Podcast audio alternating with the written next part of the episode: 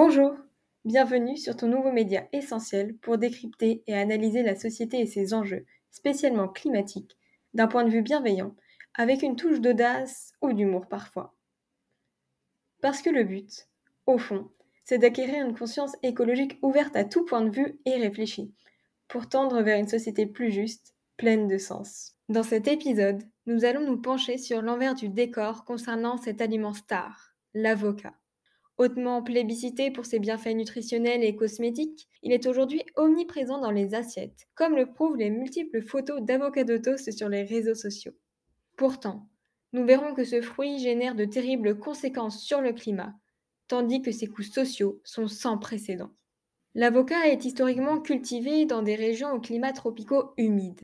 De nos jours, il est principalement produit en Amérique latine, spécialement au Mexique, en Afrique, notamment au Kenya, et même en Europe, majoritairement en Espagne. La consommation de ce bijou nutritionnel a bondi dans le monde, puisqu'elle a doublé en seulement 10 ans.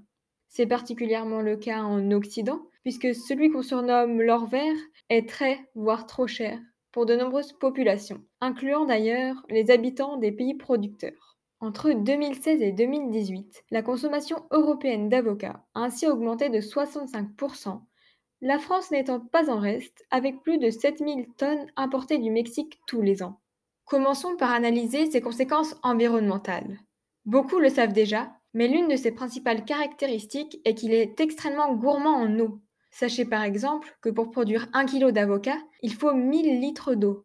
À titre de comparaison, c'est 7 fois plus que pour produire 1 kg de salade et 5 fois plus que pour produire 1 kg de tomates. Étant donné qu'il est cultivé dans des régions bien souvent sujettes à des sécheresses, l'accès à l'eau devient de plus en plus difficile pour les populations locales, puisque les nappes phréatiques s'épuisent d'année en année.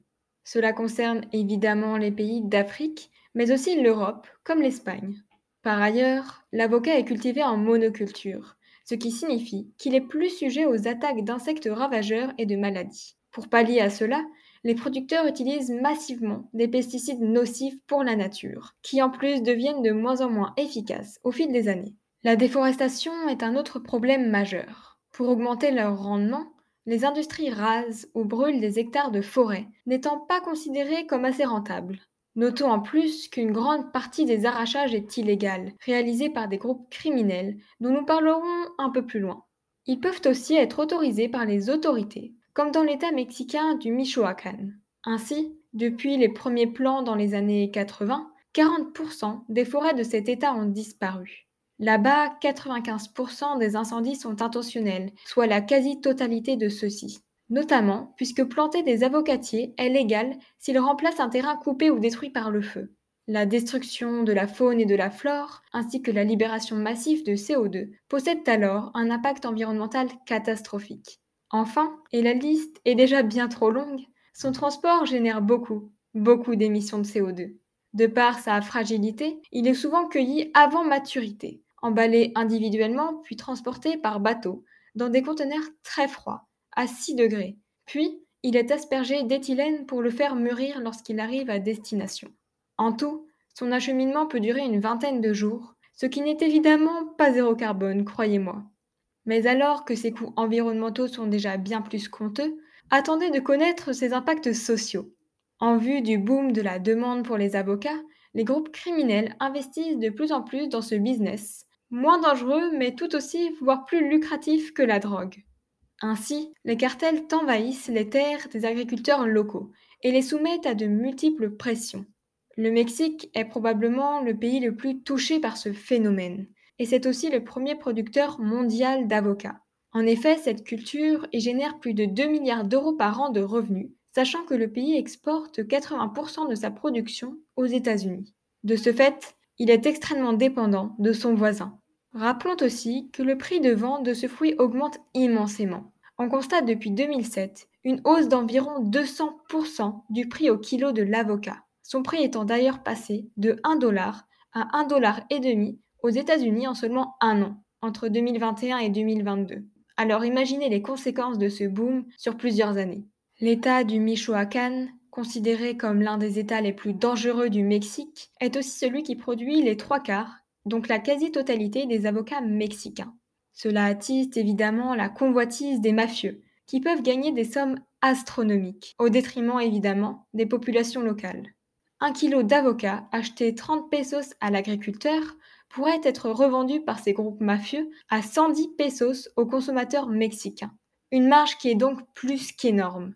Pour y imposer leurs lois, ces cartels obligent les agriculteurs à leur céder une partie de la production ou leur imposent une taxe sur la vente d'avocats. Un producteur local déclarait par exemple que pour une récolte de 100 tonnes de ce fruit, il doit céder plus de 4000 euros au cartel, puisque ceux-ci lui ont imposé une taxe de 40 centimes d'euros par kilo d'avocat. Ces populations n'ont donc aucune issue de sortie, en vue des représailles qu'ils risquent, des vols potentiels, mais aussi des kidnappings avec rançon, jusqu'aux exécutions et tueries de masse. Les autorités n'agissent pas du tout, à cause notamment de la corruption qui règne en maître dans le pays à toutes les échelles. Pour tenter de contrer ces groupes, certains habitants ont même décidé de créer des milices d'autodéfense pour surveiller les plantations et les routes où passent les camions chargés d'avocats.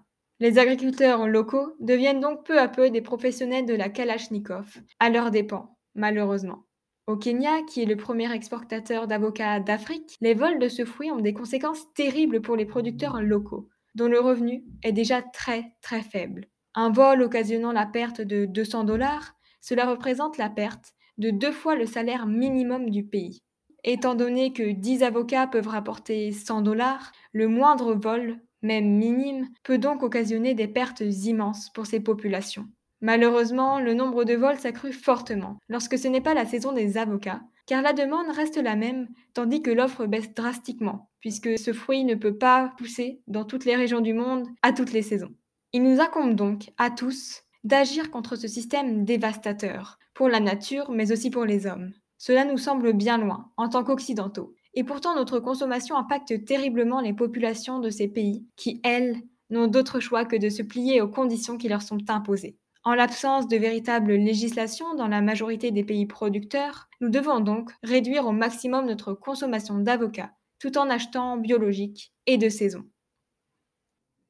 Bon, assez parlé. Maintenant, il est temps de passer à l'action. Alors à très bientôt sur l'écologique.